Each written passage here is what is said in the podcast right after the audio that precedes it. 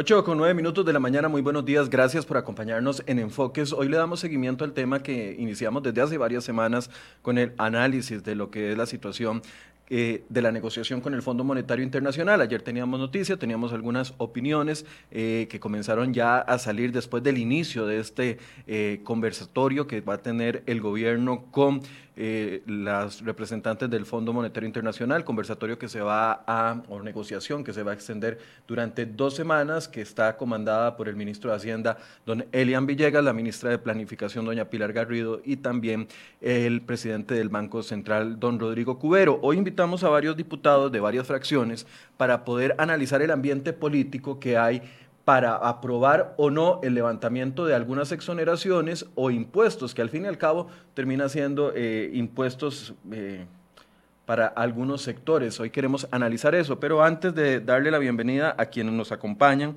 eh, queremos darle una noticia de última hora que nos satisface mucho y es que eh, hace pocos minutos eh, nos dimos cuenta de que la oficial de la fuerza pública que fue baleada el sábado en un lamentable hecho de violencia doméstica que se dio en Heredia salió de una cirugía que le estaban haciendo ya.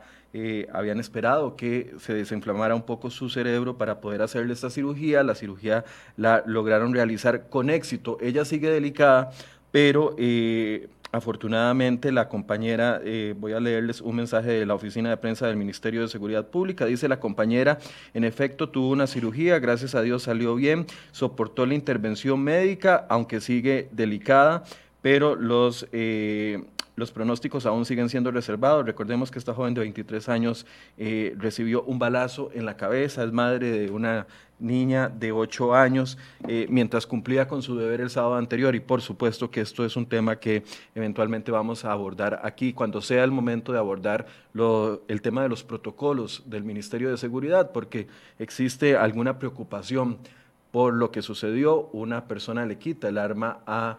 Eh, una persona que estaba violenta le quita el arma a un policía y con esa arma termina disparándole a la eh, joven, esta policía oficial de la fuerza pública.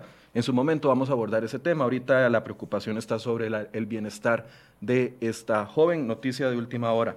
Ahora sí, invitamos el día de hoy a cinco diputados para poder abordar eh, lo que se está negociando con el Fondo Monetario Internacional con la eh, información que tenemos hasta el momento. Invitamos al diputado de Liberación Nacional, don Carlos Ricardo Benavides, al diputado del Partido de Unidad Social Cristiana, don Pablo Heriberto Abarca, al diputado del Frente Amplio, José María Villalta, a algún representante del Partido Acción Ciudadana y al diputado Carlos Avendaño de Restauración Nacional.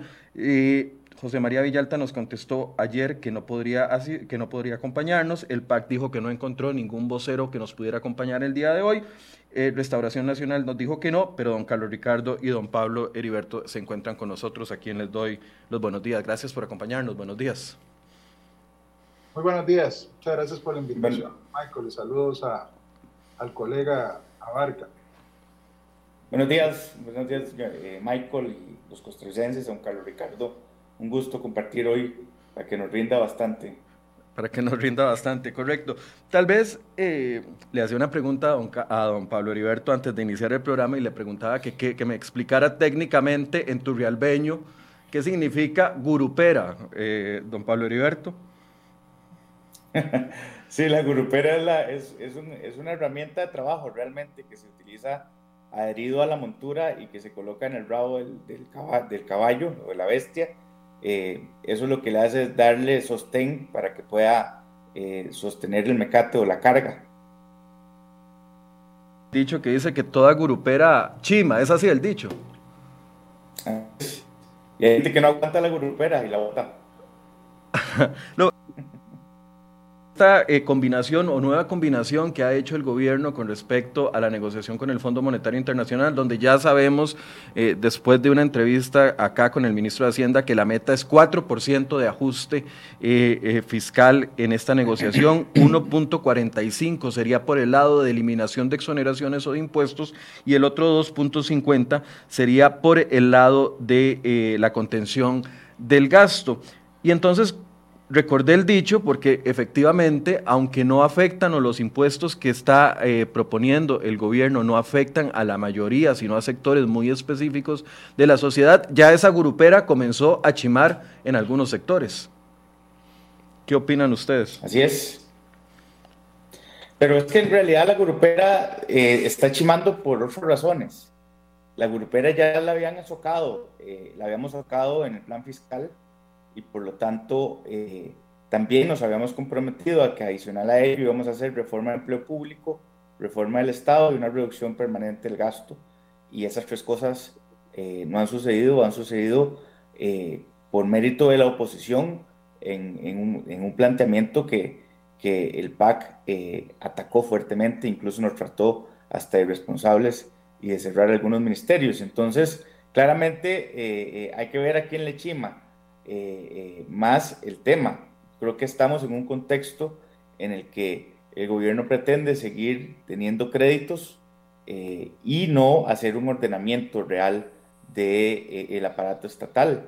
En ese entendido hay muchísimos planteamientos. Yo he publicado en, en, este medio una receta. yo le he escuchado al diputado Benavides también recetas, a todos los economistas les he escuchado recetas, pero lo cierto es que concreto lo único que existe es una, una publicación ayer de Casa Presidencial con una serie de eh, proyectos de ley que incluso algunos están recién presentados y que no tienen ninguna viabilidad política, no solo porque no lo han conversado con los diputados y diputadas, sino porque además eh, son locuras, eh, son inviables. Grabar el ROP, yo no, digamos, yo no, no diría que tendría muy pocos votos en la Asamblea Legislativa eh, grabar el 15% de todos los salarios, no importa cuánto gane usted, eh, también es inviable. Bueno, ahí están en proyectos de ley. Eh, me parece que hay una gran irresponsabilidad en este tema y hemos perdido tiempo desde junio, desde la aprobación del primer crédito rápido. nosotros hemos señalado que no existe ruta y la única ruta que existe es la de impuestos y endeudamiento. Don Carlos Ricardo, ¿cómo se siente usted con la información que le ha dado el gobierno eh, a los diputados al inicio de esta negociación? Porque ayer parecía de que el gobierno apostó a no dar todo el panorama completo, ir a negociar con el Fondo Monetario Internacional y una vez terminada la negociación decirle a los diputados, tengan, aquí está lo que se negoció, eh, agárrense entre ustedes. Bueno, eh, Primero no me extraña, digamos, eh, la temática. Eh, uno puede suponer, no hace falta ser muy vivo, para saber que lo que proponga el gobierno para los efectos de tener un impacto en las finanzas públicas eh, y particularmente una proyección que le satisfaga al Fondo Monetario Internacional no va a ser nada agradable. Todo es, digamos, en términos de sectores o de eh, población impopular. Es recortar gasto y eso tiene dolientes y los dolientes se defienden y protestan porque se les está afectando. materia de gasto, materia de exoneraciones y por supuesto en materia de nuevos ingresos porque eso va a generar eh, pedirle un esfuerzo adicional a alguien o a algunos sectores. Entonces, desde esa perspectiva, lo recibo con tranquilidad en el sentido de que no, no podía esperarse que viniera un paquete de, felicidad, ¿verdad? Eh, no, no me atrevo a decir estrategia del gobierno, eh, no tengo suficiente información aún como para decir, bueno, están tratando de apostar por una cosa u otra desde el punto de vista de la negociación con el Fondo Monetario.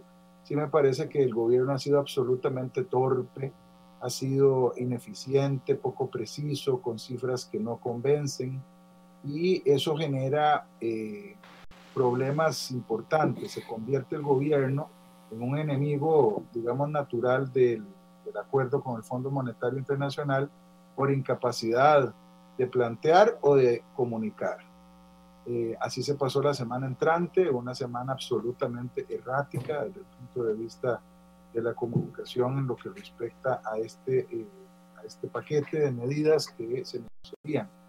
Dicho eso, tengo que decir también que eso, digamos, ese tipo de, inconsistencias del gobierno eh, genera eh, el problema de que alienta a dos grupos.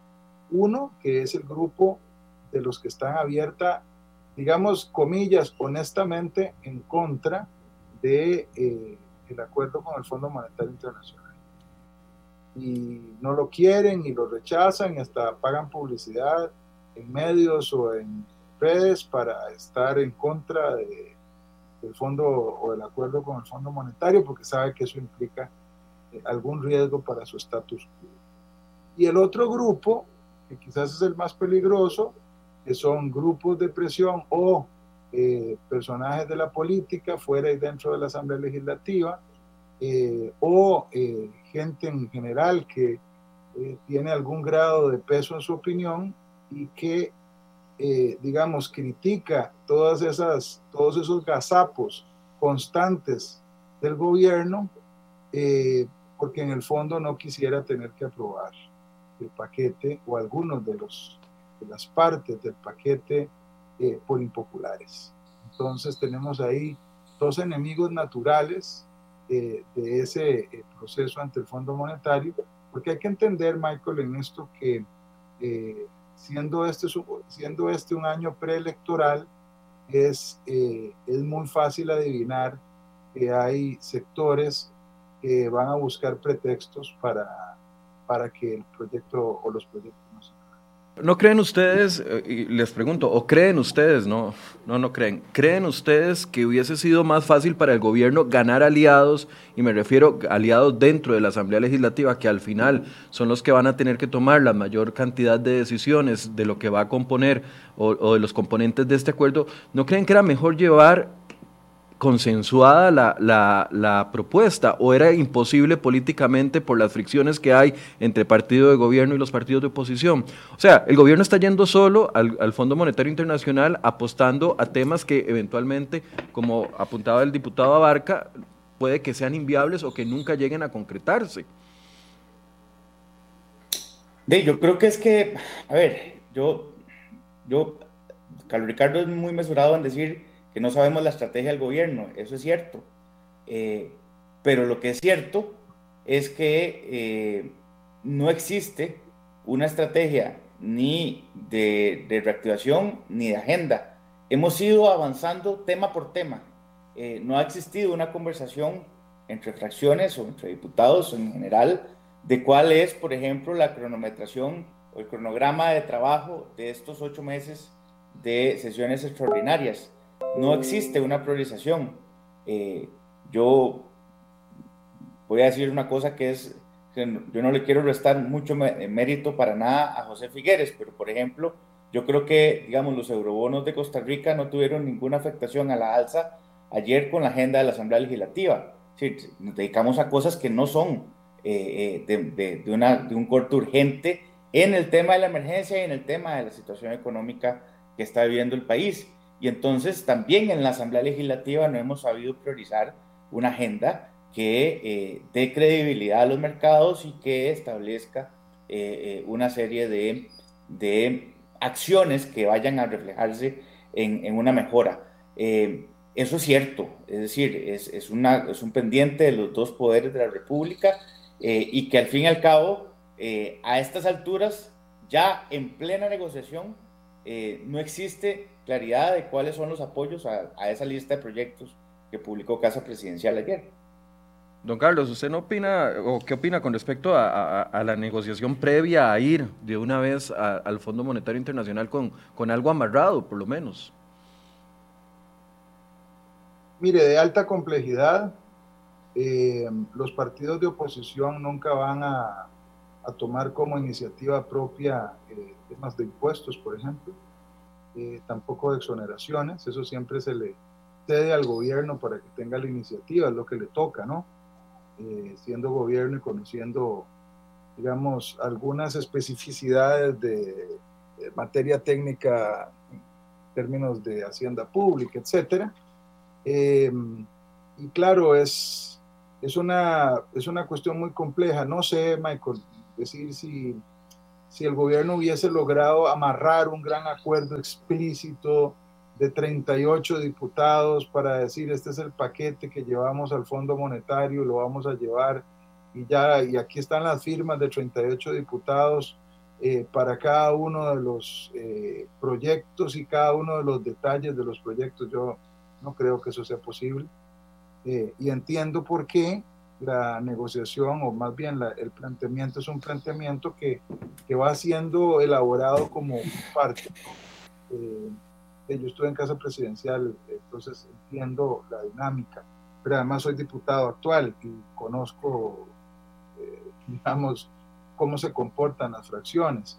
Yo diría que hay un entendido de acciones que eh, algunas provienen de, la mesa aquella de diálogo que se celebró en el centro de convenciones eh, y otros aspectos que no se vieron ahí, sobre todo la parte impositiva.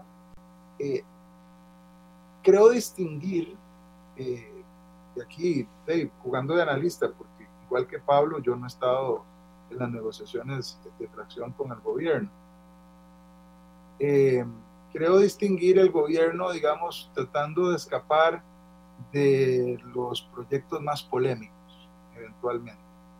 ¿Verdad? Entonces, eh, ellos creo que están absolutamente reacios a tocar el tema del IVA y están reacios a tocar el tema de las transacciones bancarias y han tratado de plantear este, proyectos menos tóxicos aunque todos son problemáticos.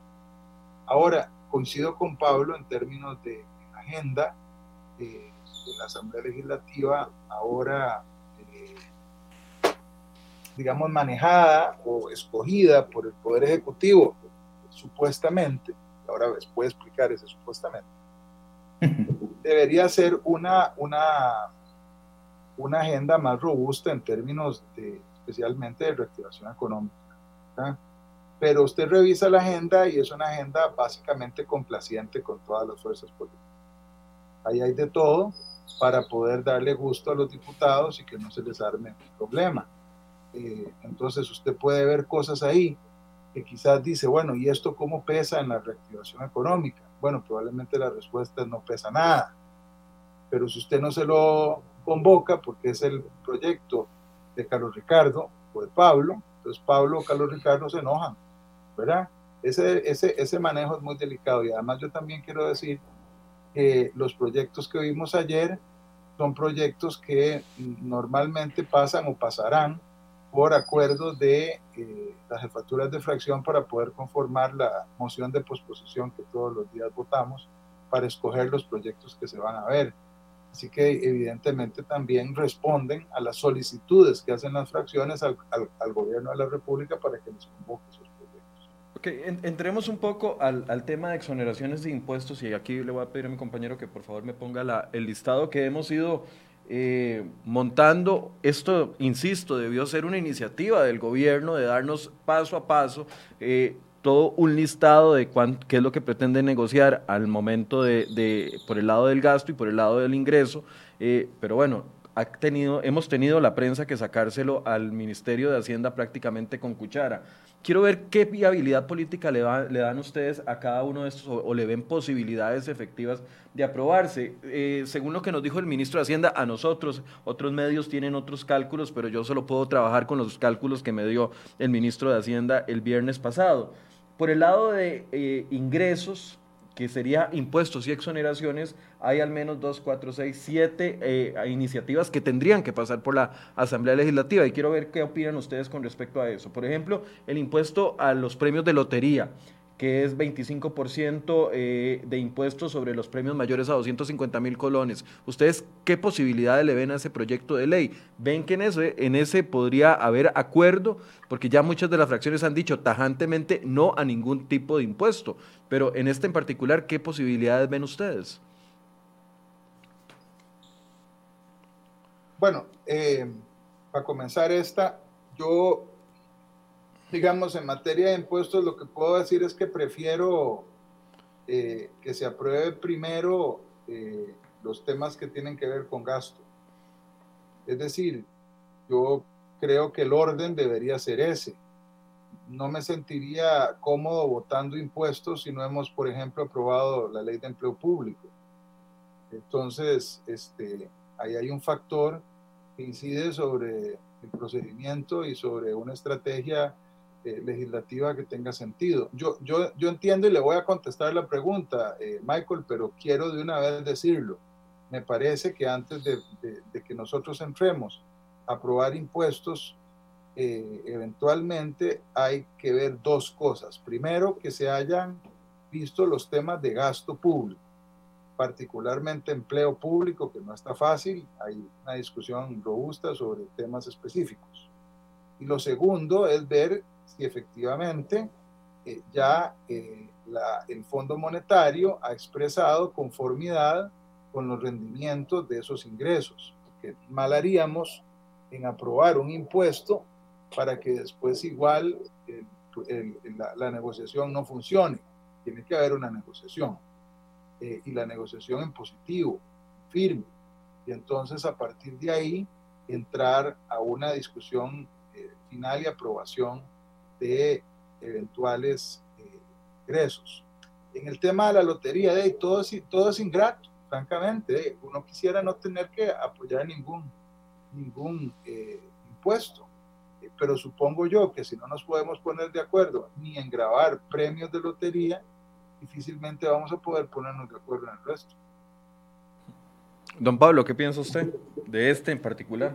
Yo, yo, yo, yo siempre he dicho que en, en, este tema el orden de los factores sí afecta al producto y eh, claramente ya hicimos un ajuste de impuestos, como dije al inicio y como he dicho siempre, y por lo tanto ahora eh, debe haber un, un mensaje contundente, recorte permanente del gasto, de reforma de empleo público, y de reforma del Estado, por lo menos darle contenido a algo y que avance en la comisión. Eh, de hecho, por cierto, la ministra Garrido se había comprometido en noviembre a enviar una serie de proyectos que todavía estamos esperando. Eh, pero concretamente, Michael, de esto es básicamente que el gobierno eh, gane la lotería siempre. mejor hubiera sido plantearle una carga para fiscal a la Junta o una reducción de su utilidad para el gobierno. Eh, me parece que esto es, es, es, un asalto así como está planteado. De manera que nosotros no estaríamos apoyándolo. Esto también hay que decirlo, lo habíamos planteado como sustitución del 1% a la canasta básica en la discusión de la reforma fiscal. No sé si Carlos Ricardo recuerda eso. Yo lo planteé en la comparecencia de la, de la ministra eh, eh, Aguilar en el plenario y, y, el gobierno salió a decir que no porque iba a aumentar la informalidad de, de de, la lotería y que era una barbaridad. Eh, entonces, de uno no entiende cuál es, eh, eh, la, cuál es la mecánica con la que se sigue. Por lo tanto, creo que esto no, así como está, me parece que no, no, sería. Con respecto al tema de las casas de lujo, esa modificación del impuesto, ¿qué, qué, qué opinión les merece? Y yo sé que ambos, y, y, créame que también es la posición de muchos costarricenses, quisiéramos estar discutiendo primero las medidas que tengan que ver con lo estructural, pero es tan, eh, va tan lento que pareciera que estos otros proyectos, bueno, ya están de hecho ingresados en la corriente legislativa, los otros tienen menos, menos avance o, es una percepción mía. Y con respecto a este, el impuesto de las casas de lujo, eh, el cambio que se pretende de 0.25 a 0.50 eh, en el entendido de que sean casas mayores de 200 millones de colones. Ahí la mecánica, vamos a ir intercambiando uno por uno. Eh, ahí la mecánica, me parece, hay que mejorarla en términos de que la recaudación de las actuales o de los existentes funcione. Me parece que no ha funcionado de la forma correcta, no hay una fiscalización. Eh, usted va a, diferentes zonas del país y ve mansiones espectaculares que realmente estoy seguro que no están pagando el actual y por lo tanto creo que es, es, un tema más de revisar la efectividad de la que existe y tal vez de ajustar los márgenes o los, o los, o los montos de aplicación. Esto yo no lo veo mal eh, en, en, el entendido de que eh, tenga eh, una progresividad importante. Don Carlos. bueno, lo, de nuevo, pensar en impuestos primero el orden de los factores va a ser fundamental. Primero hay que hablar de, de recortar gasto, ¿verdad? Y repito, no, no veo a la Asamblea Legislativa aprobando impuestos y no se ha recortado gasto, o no se han hecho reformas. La única realmente estructural que hay en esa Asamblea Legislativa es empleo público. Y, Y en eso incluso tenemos diferencias, ¿verdad? Ya las vamos a, a discutir seguramente ahora en un rato. Eh, lo de las casas de lujo tiene sentido desde el punto de vista de la distribución del ingreso y, y del aporte de las personas que viven en condiciones eh, más ventajosas que el resto de la población. Para considerar ese impuesto, yo lo creo, lo que creo es que habría que revisar algunas quejas que se han dado. Hay gente que alega que no se están eh, grabando eh, las casas de lujo, sino que la redacción permite grabar propiedades, fincas, extensiones agrícolas, etcétera, que valgan más de 200 millones de colones. Y eso eh, obviamente no sería el propósito de una propuesta como esta que, que la Asamblea Legislativa pueda apoyar. Tendríamos que asegurarnos de que la redacción efectivamente está dirigida con exactitud a casas de lujo y si se trata de casas de lujo, más allá del, del, porcentaje de la tasa de ese impuesto, que siempre es una cosa a discutir, tiene sentido en un momento eh, crítico como este, siempre y cuando se recortara el gasto público, repito, tiene sentido eh, grabar a personas que tienen más que grabar eh, a, todo a toda la ciudadanía. Este, parece tener ese sentido, pero repito, tendría que cumplirse con una serie de condiciones previas. Y finalmente, yo creo que usted lo apuntó bien, Michael, estamos trabajando con los rendimientos que señala eh, Hacienda, pero hay que revisar los rendimientos. Estoy seguro que al Fondo Monetario no se le va a ir eso. Es decir, el gobierno no le va a meter un 10 con hueco eh, diciendo que una medida rinde tantos millones de dólares o tanto porcentaje del Producto Interno Bruto cuando no lo rinde. Y así que ahí seguramente nos vamos a dar cuenta efectivamente de cuál es el impacto de cada medida que hacemos. Eh, dos, dos exoneraciones que se pretenden levantar, la exoneración al impuesto de renta del salario escolar y la exoneración a las rentas de las cooperativas, que en el caso de salario escolar eh, se grabarían todos aquellos salarios escolares mayor a 840 mil colones y en el caso de las cooperativas un aumento de 5% en eh, el impuesto de renta de 10 a 15%. Esos dos son temas sensibles que además ya la Asamblea Legislativa en varias ocasiones ha discutido, no recuerdo si como proyectos de ley específico, pero a menos han discutido como iniciativas eh, de ley. ¿Qué, ¿Qué opinan de esos dos? ¿Quién le toca arrancar a don Pablo?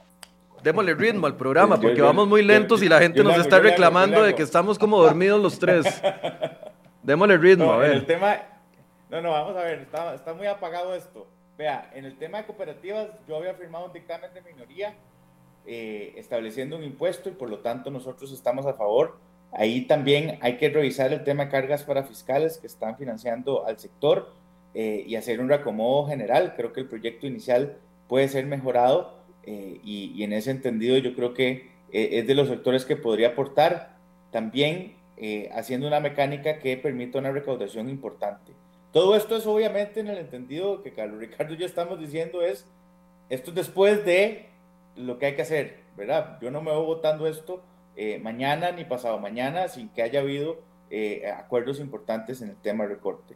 En el tema de salario escolar, yo creo que efectivamente yo estaría a favor eh, creo que es, es un tema eh, en el que uno podría perfectamente no, no haber alguna afectación eh, mayor en ese entendido y creo que podría, ahí más bien la discusión es si, si es este, si es sostenible hacerlo o no y una gran discusión adicional, pero no, yo no vería mal, yo estaría votando eso.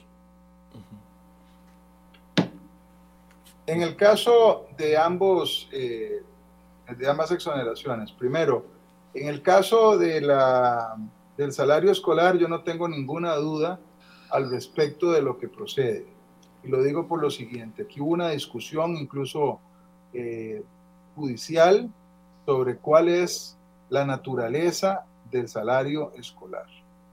Y lo que dijo en su momento, eh, me parece que incluso la Procuraduría, pero también alguna resolución judicial, es que el salario escolar es otro ingreso, es un ingreso está conformado por aportes eh, salariales eh, que se van acumulando y que se pagan como un mes extraordinario, un mes adicional. Entonces, si eso es así, y lo tenemos como tal, porque recuerden que esta discusión comenzó porque había gente que eh, pedía eliminar el salario escolar. Y entonces se hizo ese estudio y se dijo, no, no se puede eliminar porque es una acumulación de ingreso que se realiza todos los meses y que se paga en un solo tracto eh, al inicio del año. Se le va a llamar a esa remuneración adicional salario escolar. Entonces, por esa razón fue que no se eliminó el salario escolar. Digamos que ese fue el, el principal argumento. Bueno, si ese es un ingreso eh, más es otro ingreso que tienen las personas físicas, no, no, no existe ninguna razón para que esté exonerado del pago de la renta. Si el resto de los meses, de los otros 12 meses, paga impuesto de la renta, no tendría por qué ese acumulado no pagarlo, es lo que creo. Entonces yo, eh, yo sí veo es realista eh, aprobar la aplicación del impuesto sobre la renta al salario escolar, que además no le aplicará a las personas de eh, bajo ingreso, porque las, los salarios más bajos no pagan impuesto de la renta, así que esos quedarán exonerados para siempre. Y otros ingresos son superiores, pagarán renta como paga cualquier salario todos los el tema de los excedentes en, eh, cooperativas es un tema que yo no he estudiado.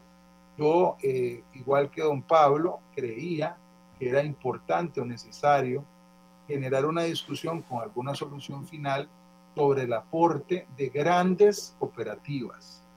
No, en ese momento lo que abordamos no fue un, eh, impuesto o modificaciones a los excedentes que se distribuyen a los asociados. Lo que en aquel momento se habló fue que algunas grandes cooperativas pudieran hacer un aporte adicional, con lo cual yo estaba de acuerdo, no así grabar a todas las cooperativas, ni a la inmensa mayoría de las cooperativas. Eh, yo en aquel momento sostuve que lo que había que revisar era si las grandes, grandes o grandísimas cooperativas podían aportar más que el resto. Eh, obviamente ahí este, ya hubo compañeros que hicieron una confusión de la gimnasia con la magnesia, entonces empezaron a vender la idea de que iban a grabarlas a todas, y bueno, ese tipo de, estrategia para abortar un, proyecto de ley que no, que no, se apruebe, que no afecte a, Juan alegando que va a, afectar a Ana, a Pedro y a Pablo. Eh, pero bueno, eso ya forma eh, parte de la historia. Ahora, con respecto a esta propuesta del gobierno, que no está en esa dirección, sino que está hablando de excedentes eh, que se distribuyen, yo francamente prefiero analizarla con mucha calma, ver cuál podría ser el impacto eh, de eso sobre estas personas y no adelantar criterio porque no, no lo tengo bien conformado capital, impuesto a remesas, que sería de 5%, y impuesto de renta global. Ya casi vamos a hablar de empleo público. Mucha gente me está reclamando que hablemos. Pero es que, a ver, el gobierno está proponiendo estos impuestos en una negociación con el Fondo Monetario Internacional o el levantamiento de estas exoneraciones. Y estos dos señores que están aquí son dos de los 57 que van a tener que aprobar eso. Necesitamos saber si hay ambiente político para esa negociación o si eso se va a cumplir. Porque si eventualmente no se cumple, entonces, ¿para qué estamos negociando con el Fondo Monetario Internacional? Por eso es que estamos haciendo este ejercicio, don Pablo Heriberto. Rentas de capital, remesas y renta global. Hay algunas conversaciones de renta global que habían iniciado en la Asamblea Legislativa. Eh, me parece que no han concluido. Creo que es un tema en construcción. Yo honestamente no, no, no lo veo factible, por lo menos de mi parte no creo que sea el momento. En, en el tema de remesas tampoco y en el tema de, de, aumentar esa tasa, eh, creo que eh, lo que implicaría es más desempleo. Nosotros hemos dicho en la fracción que no votaremos impuestos que golpeen el bolsillo de los costarricenses ni que les impida conseguir trabajo. Eh, y eso me parece que es consecuente con eso de decir no a esto. Pero además creo que las discusiones aquí tienen que ser y deben pasar por, por, temas antes.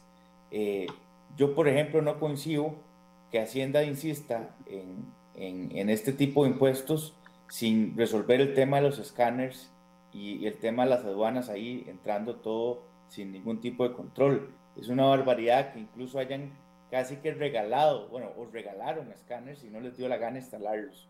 Me parece que si aunque hubiera servido un día y el día siguiente se desbaratan, ya no sirven, los quitan y se acabó, ya nos ganamos un día, eh, si es que ese fuese el caso, pero no era así. Eh, y entonces creo que hay una serie de propuestas eh, que están queriendo ampliar base, aumentar el, porcentaje o establecer nuevos sin antes hacer una revisión de los que existen. Y ese es un planteamiento que nosotros tenemos desde la campaña, no, no es nuevo. Perdón, Pablo, pero estamos hablando de un proyecto de ley de escáneres. ¿Perdón? Estás planteando un proyecto de ley de, eh, con respecto a los escáneres o, estás hablando de medidas administrativas? Son medidas administrativas. Es que el, el tema es que habían planteado, habían, había una donación de unos escáneres que incluso en, comisión de, en la Comisión de Ingreso y Gasto ha, ha sido objeto de algunas audiencias en términos de que no se ha concretado su instalación. Y entonces, ¿para qué vas a pedirle un impuesto eh, o aumentar un impuesto a, a, a, los ciudadanos si ahí hay un descontrol y un tubo abierto que no está eh, teniéndose, a pesar de tener la herramienta hasta regalada. Eh, y entonces no es, justificar, eh, no es justificable que estemos en una discusión si podríamos tener ingresos por otro lado. Bueno, yo lo entiendo, pero lo preguntaba porque de ahí el Fondo Monetario no va a quedar esperándose a ver si se aplican medidas administrativas. Y pueden tratar seis meses, licitaciones de un año, de año y medio. Actualmente eso no se puede. Eh, Pero tienen dos años de tenerlo ahí. Sí, sí, esos son los condicionamientos de, las fracciones, difícilmente vamos a poder eh, amarrar un acuerdo con el Fondo Monetario Internacional. Yo lo digo con todo respeto, obviamente, obviamente respeto la posición de, don Pablo y de del Partido Unidad. Eh, yo voy de nuevo, Michael, porque en esto hay que volver a advertir. Yo no estoy de acuerdo en generar impuestos o ampliar bases cuando no se ha tocado todavía el tema del gasto.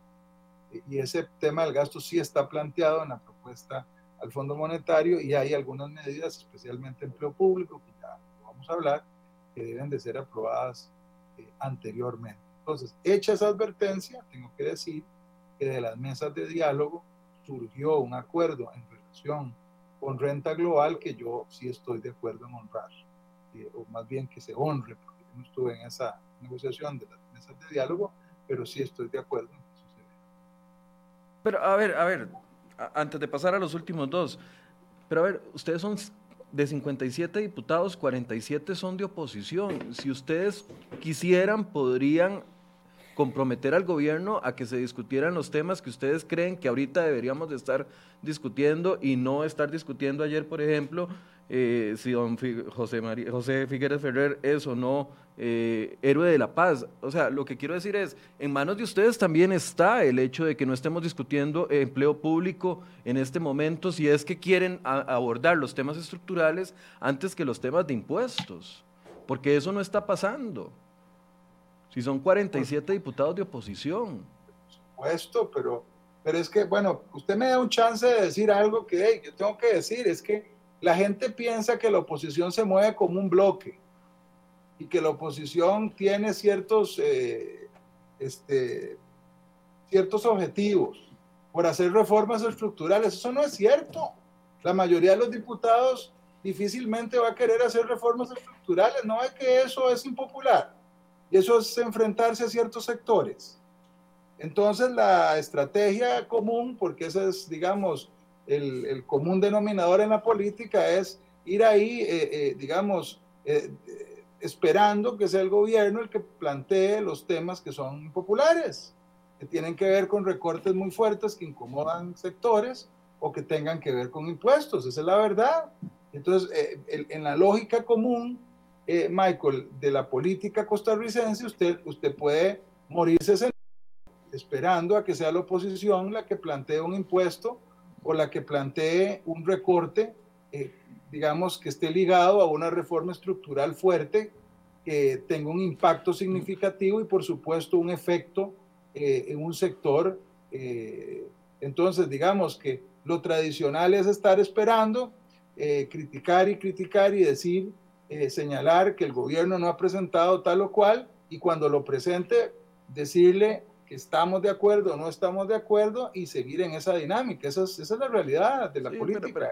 a ver, yo, no estoy hablando de presentación de proyectos, estoy hablando de priorización de la agenda. Ambos me han insistido de que la necesidad ahorita es entrarle a los temas estructurales y por eso han sido, bueno, don Carlos Ricardo un poco más cauto que Pablo Heriberto en sus posiciones con respecto a impuestos, pero es que a ver, si hubiese genuinamente una, una, una, intención de entrarle a los temas estructurales, desde la semana pasada o desde antes del receso, tendrían, no sé, por lo menos los diputados de oposición, yo sé que no actúan como bloque, pero si tienen como bien común y genuinamente quieren entrarle a los temas estructurales, habría una priorización de la agenda, pero vean lo que, con lo que empezamos ayer.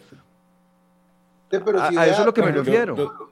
nada más, eh, un segundo vea cuántos años tiene el proyecto de empleo público en la Asamblea. Tiene dos años. De usted se preguntaría, ¿y por qué no lo aprobamos el año pasado? Primero porque el gobierno no, no, no lo impulsó, porque no se trata nada más de convocarlo, se trata de hacer gestión y, y hablar y decirlo en los medios y de llevarlo a la ciudadanía y presionar a la asamblea y meterla en esa dinámica, porque este es un gobierno sin liderazgo, que no ha planteado nada en lo que realmente crea y se case. Esa es la verdad. No hay liderazgo para decir este, este proyecto es fundamental, sobre todo cuando son proyectos difíciles, donde en el único donde hubo impulso fue en el tema del plan fiscal, en donde se notaba que había una estrategia para llevarlo adelante y tal, y ahí pusimos de nuestra parte, por supuesto, los partidos de oposición. Pero, por ejemplo, en el tema de empleo público, llevamos dos años jugando ping-pong en donde el, el, Ejecutivo presenta un proyecto, entonces el legislativo le dice no me gusta, vuélvalo a redactar, y el otro vuelve a enviar otro y tampoco me gusta, y va para allá, y va para acá, y va para allá, y va para acá, ¿verdad? En la lógica de que es el gobierno al que le toca plantear las cosas desagradables. Esa ha sido siempre la lógica. Entonces, un gobierno sin liderazgo y por otra parte una oposición que no asume posiciones difíciles porque de ahí tienen costos políticos altos. Eso es lo que ha sucedido.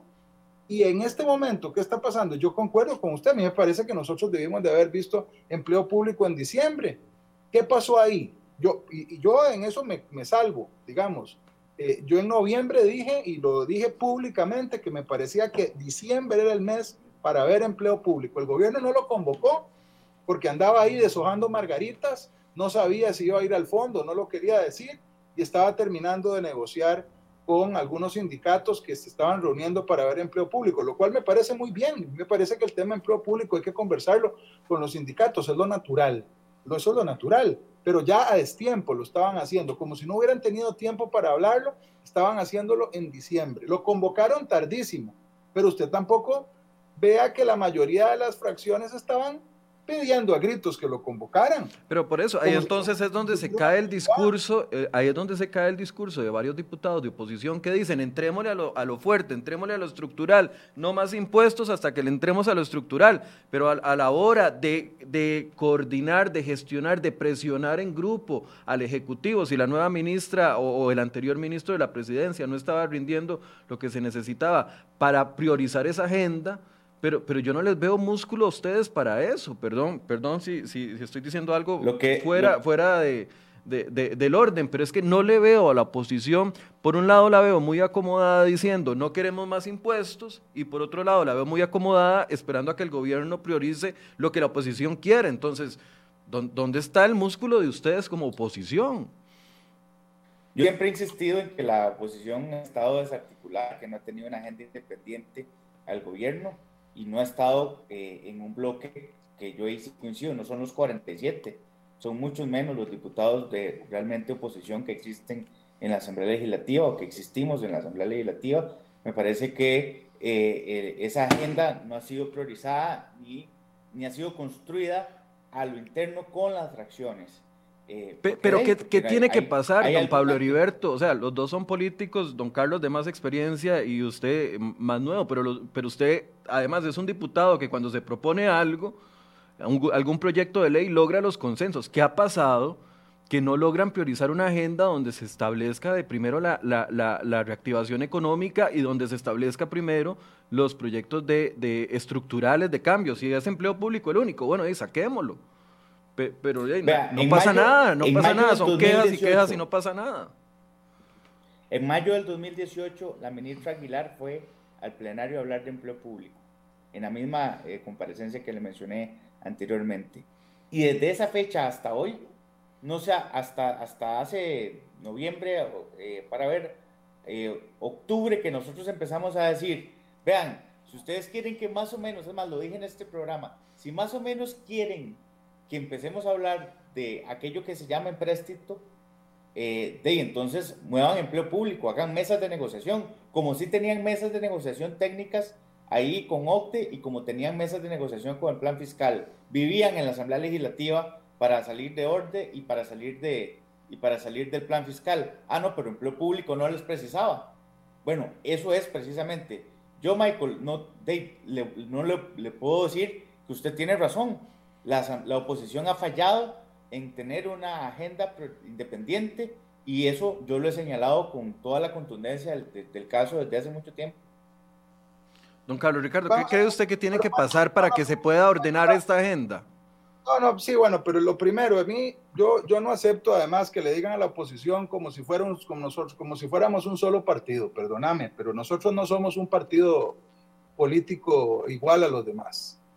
En el caso de nosotros, nosotros somos Liberación Nacional y por supuesto que hay que construir igual que construye el PUSC o el PAC o el tal. Es que a mí ese cuentito de, tratar de, generar la ilusión de que hay una especie de oposición que toda tiene el, deber de, caminar juntos, eso no es cierto. Cada uno tiene postulados y cada uno llegó ahí por sus propios postulados.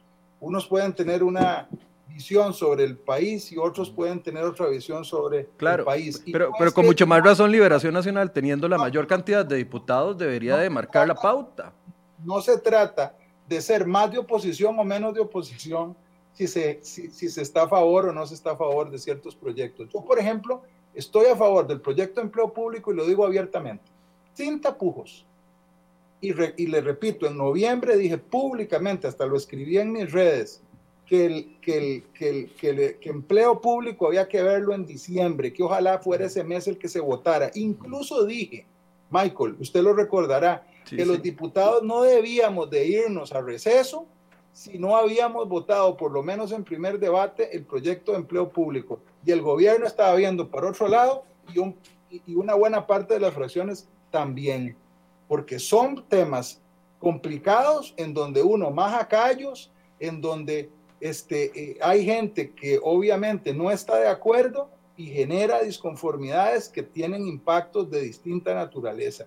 Y entonces, repito, hay un deber de llamar la atención por parejo a todas las fuerzas políticas, y yo esto lo digo de manera directa, Michael, aprovechando que CR hoy es justamente un medio que no se anda por las ramas, para que se pongan todos los puntos sobre las IES.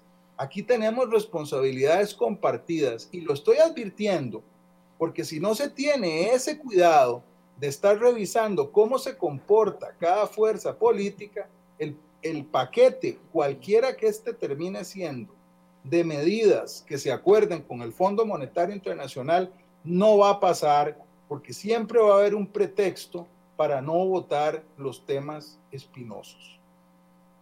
Yo, lo que creo es que... Eh, perdón, perdón, nada más para una pregunta. Perdón, don Pablo, perdón que lo interrumpa. Para una pregunta de seguimiento a don Carlos, que tiene la experiencia de ser diputado y exministro de la presidencia.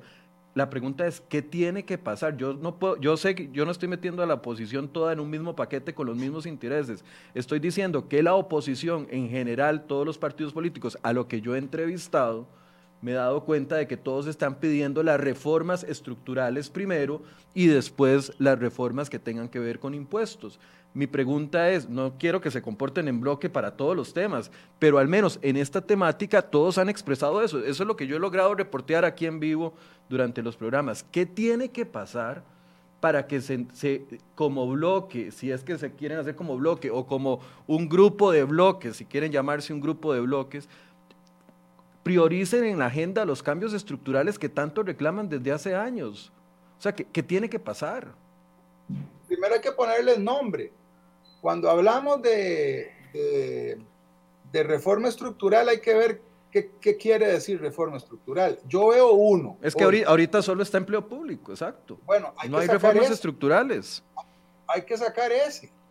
Pero, pero ¿qué tiene que pasar para que se conjunten todos los, partidos o se conjunte una, una, parte de los partidos y le digan al gobierno, mire señores, saquemos empleo público antes de hablar de impuestos? Porque decirlo en, medios no, genera nada. O sea, tiene que haber algo más o, me equivoco o soy muy iluso. pero, yo, hasta ahora, yo hasta ahora veo al gobierno, ahora sí, ya en mesas intensas para sacar empleo público. Pero hasta hace un mes ¿verdad? Eh, y, eso es por presión de, diferentes fracciones. Hay discusiones que están todavía pendientes y ahora las podemos ver, pero hasta ahora hay una actitud de resolver. Yo, yo, Carlos Ricardo, claramente usted y yo tenemos posiciones ideológicas diferentes, pero hay gente que usted también sabe que de Casa Presidencial la llaman y la acomodan. Y si no, vean cómo cambiaron ahí eh, en el último presupuesto extraordinario el congelamiento de las plazas, las cambiaron en una moción de reiteración en el plenario y, una gente cambió el voto. Bueno, esas son las cosas que suceden porque Casa Presidencial llama y tiene poder y eso hay que decirlo también con claridad. Pero eh, eh, hay posibilidades de construir una agenda que sí, usted y yo coincidimos en que hacen falta los nombres. Es más, yo le pasé a usted hace un mensaje, un mensaje antes de irnos al receso de ocho proyectos que a mí me parecían prioritarios, que podíamos haber aprobado antes de irnos incluso antes de entrar a, extraordinarias. Pero bueno, no fue la voluntad, eh, eh, no fue la voluntad y, por lo tanto ahora lo que creo es que tenemos que mantener la cordialidad de, de insistir en los temas estructurales. Usted me firmó una moción ayer para que llevemos a las ministras eh, negociadoras del fondo, con el fondo a la, a la, Comisión de Reforma del Estado. Hay, hay proyectos pendientes desde noviembre que han estado ahí. Hay, una, un planteamiento que yo hice a los diputados de la comisión, pero hey, no ha habido voluntad. Eso es cierto también. Y, bueno, yo creo que aquí lo que es importante es entender que antes de eh, aprobar una, una lista de impuestos como lo pretende el gobierno, creo que hay que sentarnos y plantarnos en las diferencias eh, y, tratar de encontrar esa agenda. Yo pienso eh, que hay que concentrarse en la agenda FMI. ¿verdad?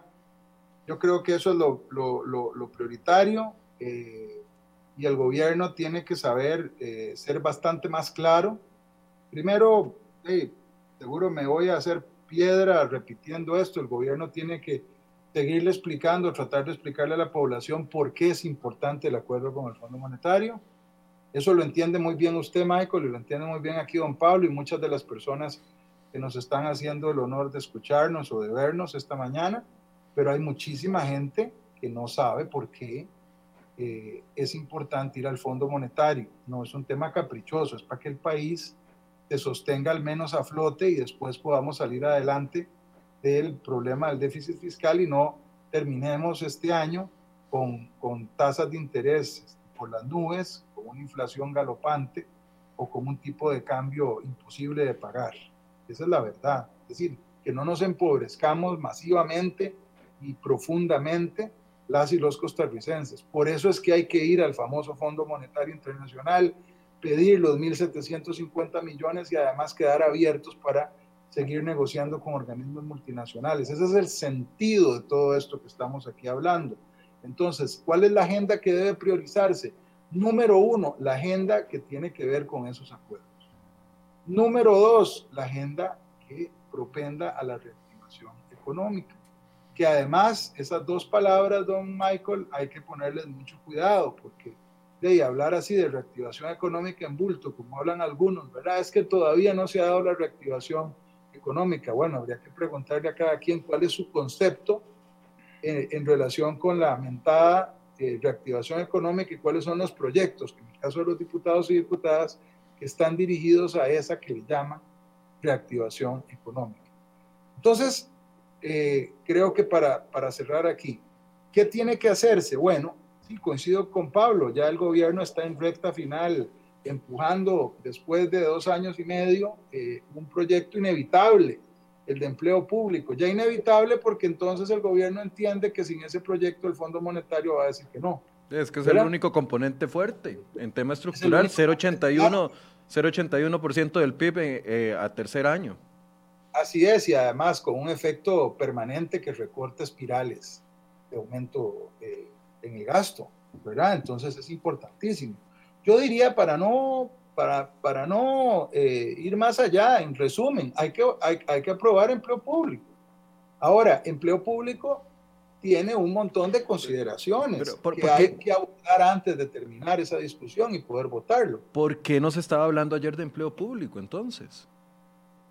Porque creo, y yo creo en este sentido, don Pablo puede, tiene más eh, información, porque don Pablo está metido en la comisión correspondiente, porque en la Comisión de Asuntos de Gobierno y Administración, que es la que lleva ese proyecto, las fuerzas políticas están tratando de llegar a acuerdos sobre los puntos que son álgidos y que todavía no, no tienen un acuerdo. Recordemos, ya para soltar el churuco y dárselo a don, a don Pablo, eh, recordemos que el proyecto ya fue dictaminado, ya está para verse en plenario, en el momento en que toque primer lugar del plenario, entonces eh, entrarán las, mociones de fondo que devuelven el proyecto a comisión para que se revisen.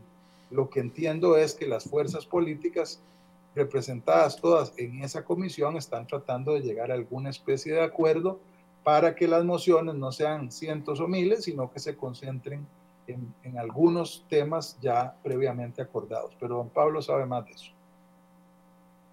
Sí, yo creo, Michael, que, que, aquí, como dije ahora, debemos concentrarnos en cómo, en cómo, en cuál es agenda, cuál es esa agenda, eh, cuáles son esos proyectos prioritarios. De nuestra parte hemos tenido la voluntad de, de, ese, de construir eso, hemos insistido en ese tema. Eh, y ahora lo que queda es empleo público, un empleo público que tenga eh, un calado suficiente para que se convierta en una reforma estructural que tenga efectos de corto o de mediano plazo, eh, no de largo plazo. Solo aprobar empleo público para que el gobierno vaya a jugar de vivo al Fondo Monetario Internacional, que ya arregló una cosa que no arregla nada, realmente también sería un despropósito. y por eso es que hemos insistido en que se vean todos los escenarios, que se evalúen cuáles son las posibilidades de, de, de, de salario global, para los actuales y para los existentes. También el tema de convenciones colectivas, que me parece que ya hay eh, un acuerdo en términos de, de, del planteamiento. Eh, y bueno, eh, aquí creo que hay el tema que queda pendiente, que está pendiente en las mesas, es el tema de salario global. Eso hay que decidirlo. Yo esperaría que esta semana pueda quemarse el primer día de mociones 137, por lo menos el jueves, y que el martes se, se empiece a ver eh, emociones en la comisión. Yo creo que ya es el momento eh, y, creo que eh, no, hay más, no hay más tiempo. Ahora, ¿qué pasa si mañana o pasado o en los próximos días entra a, discusión alguno de los proyectos que tiene que ver con impuestos? Siguiendo la línea que ustedes dos me han dicho, entonces no, no estarían dispuestos a discutir ningún impuesto, ningún proyecto de ley con impuestos hasta que acabe la, la ronda de, de empleo público. ¿Es así? Así es, yo no votaría ninguna moción de posposición que contenga uno de esos proyectos. O incluso si lo deja solo, si lo deja ahí eh, y, deja solo ese para que solo ese se pueda conocer, pues de, yo creo que eh, habría, habría realmente eh, de un entrabamiento de la Asamblea Legislativa. Bueno, esos proyectos en, en su mayoría, si no en su totalidad, no han pasado por comisión, así que yo creo que primero tienen que ir a comisión, bien harían las comisiones en discutirlos, en pedir los informes, en hacer las consultas obligatorias a las instituciones y a las organizaciones del sector privado que tengan que responder al respecto de, esas, eh, de esos proyectos de ley, llamar a las consultas a la gente, las audiencias que se tengan que hacer, etcétera, etcétera, etcétera. yo no vería a la Asamblea Legislativa votando finalmente en, en el plenario proyectos de impuestos sin que se haya primero resuelto los temas que tienen que ver con gasto público. Esa es, digamos, el, el, ritmo. Entonces, no es que el tiempo no se pueda aprovechar, yo creo que sí se pueden tramitar proyectos, discutirlos en comisión, pero no vería yo a las fuerzas políticas votando un proyecto de impuesto cuando no se ha resuelto, por ejemplo, un, un, tema tan eh, fundamental como empleo público. Y, y esa es mi posición. Eh, una conclusión a ambos, por favor. Don Pablo, si gusta usted. Bueno, yo creo que estamos viviendo un tiempo crucial. Eh, el país está a las puertas de una crisis que no ha tenido idea. Me parece que el gobierno le ha faltado liderazgo. El presidente ha estado ausente de esta negociación, una negociación sumamente importante. Y yo lamento que. Don Pablo se quedó sin voz. Algo pasó con Pablo Heriberto Arca.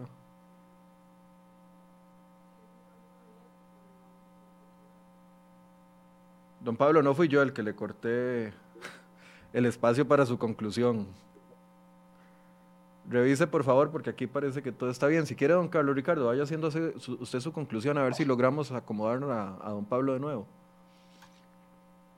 Bien, yo eh, creo que estamos a las puertas de una negociación y de tomar decisiones que son absolutamente necesarias para que el país no se empobrezca más. No tomarlas es condenar a la gente que menos tiene a vivir aún en más pobreza y a las clases medias hacerles un enorme desfavor. Eh, permitir que el déficit fiscal siga sin resolverse es una irresponsabilidad enorme y es condenar a otra generación probablemente a considerarse generación perdida, sino es que ya lo hemos conseguido en el último año, de manera que hay que actuar en consecuencia de esa necesidad para resolverlo. El gobierno, sabemos ya sus deficiencias enormes, un gobierno errático, sin liderazgo, sin manejo eh, preciso de los temas, sin eh, impulso en la Asamblea Legislativa de sus proyectos. Ahí tenemos de ahí gobierno tenemos una, un obstáculo grande, pero, pero también hay que volver a ver a las fuerzas políticas distintas al gobierno que estamos obligados, obligados a poner de nuestra parte y a ir adelante, ir al frente y tomar decisiones igualmente responsables, aunque sean impopulares. Eh, y yo creo que eso nos toca, eso nos toca y habrá que tomarlas, este, sin andarse escondiendo eh, debajo de las faldas de nadie, pretextando que es porque el gobierno hace o deja de hacer. Eh, yo pienso que al gobierno hay que endilgarle las responsabilidades hay que endilgarle, pero nosotros los diputados, en este caso que estamos hablando de dos miembros de la Asamblea Legislativa, eh, poner la carne en el asador, denunciar lo que haya que denunciar, que denunciar, pero también poner el voto donde haya que ponerlo, aunque eso resulte impopular. Don Pablo se... Don Pablo. No, parece que no nos escucha. Don Pablo, don Pablo, don Pablo. No le escuchamos, lo vemos mover la voz, la boca, pero no lo escuchamos. Está pidiendo tiempito, Pablo, para arreglar su problema técnico. Bueno, mientras tanto les voy contando que muchos tienen preguntas con respecto al tema de los cambios eh, en la privacidad de WhatsApp. Nos han llegado muchísimas preguntas sobre eso, así que a las nueve y media vamos a tener un pequeño espacio de preguntas y respuestas eh, con dos expertos con respecto a este tema. No sé si don Pablo se, se solucionó o si le damos espacio luego para que haga su conclusión porque no, se desconectó. ¿Qué pasó con, qué pasó con WhatsApp, eh, eh, Michael? ¿Cambiaron las reglas? A partir del 8 de febrero eh, les está llegando a la gente, o a partir de los primeros días de febrero les está llegando a la gente una actualización. Dentro de esa actualización, para los que no lo saben, está el hecho de que WhatsApp pueda compartir los datos, algunos datos de ubicación, etcétera, etcétera, con fines comerciales con eh, la empresa Facebook. Entonces, como son de, de los mismos dueños, y esa actualización ha generado muchas dudas en las personas de qué es lo que se va a compartir. Eh, muchos están migrando a Telegram. De hecho, me hace gracia porque yo tengo en, un, en uno de mis teléfonos eh, de toda la agenda de los políticos con los que converso y, y, y, de las personas, eh, figuras públicas que trabajan en gobierno. Y he notado que al menos en las últimas dos semanas están migrando todos de WhatsApp a Telegram. No sé si es que los políticos quieren esconder algo o algo, no, les está haciendo gracia, pero, y no solo políticos, mucha gente está cambiando a, la nueva aplicación y entonces por eso queremos hacer la explicación. Don Pablo, ¿puede despedirse? Ahora sí. Ahora sí. Muchas gracias. Ahí los, juguetes nuevos fallaron. Eh, vean, yo creo que eh, el país está en una coyuntura muy complicada, estamos a las puertas de una crisis que no habíamos tenido registro y lamento que el presidente no ha estado a la altura, no ha estado liderando este proceso. Nos toca a los diputados y diputadas hacer lo propio. De mi parte hay una voluntad eh, en términos de entrarle a los temas grandes, a pesar de que haya un costo político o a pesar de que la gente manipule la información o no la, o la malinterprete o también aplique mala leche. Pero bueno, de eso se trata. Se trata de aquí de, tomar decisiones valientes eh, y en ese sentido yo no voto la grupa tan fácilmente. Muchas gracias a ambos diputados por habernos acompañado esta mañana. Eh, conforme vaya avanzando el tema de la agenda, vamos a, volverlos a convocar. Gracias a ambos. Gracias. a ustedes por invitar. Gracias. Y como les decía, a nueve y media nos vemos eh, en un ratito para poder conversar con dos expertos, uno en materia legal y otro en tema, eh, experto en temas cibernéticos, en qué significa este cambio que está poniendo WhatsApp en sus términos y condiciones, cómo le afecta a usted y si es estratégico migrar a otras aplicaciones como Telegram, que se ha hecho muy popular en los últimos días. Gracias por su compañía. Buenos días.